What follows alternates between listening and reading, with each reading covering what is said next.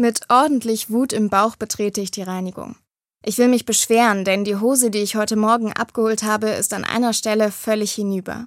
Und ich bin mir sicher, dass die Frau in der Reinigung das genau weiß und gehofft hat, dass ich es erst zu spät bemerke. Vermutlich wird sie sich herausreden, denke ich, sagen, dass der Schaden erst später entstanden ist. Vorsorglich habe ich schon mal verschiedene Internetanwälte befragt und mir genau ausgemalt, wie es ablaufen wird. Aber dann werde ich überrascht. Die Besitzerin der Reinigung hört mir aufmerksam zu und entschuldigt sich sofort. Den Schaden hat sie übersehen, weil im Moment so viel zu tun ist. Aber natürlich wird sie versuchen, ihn zu beheben und wenn das nicht klappt, den Kaufpreis der Hose erstatten. Ich bin baff. Damit habe ich nicht gerechnet. Tatsächlich passiert mir das aber nicht zum ersten Mal, dass ich mit dem Schlimmsten rechne und dann überrascht werde.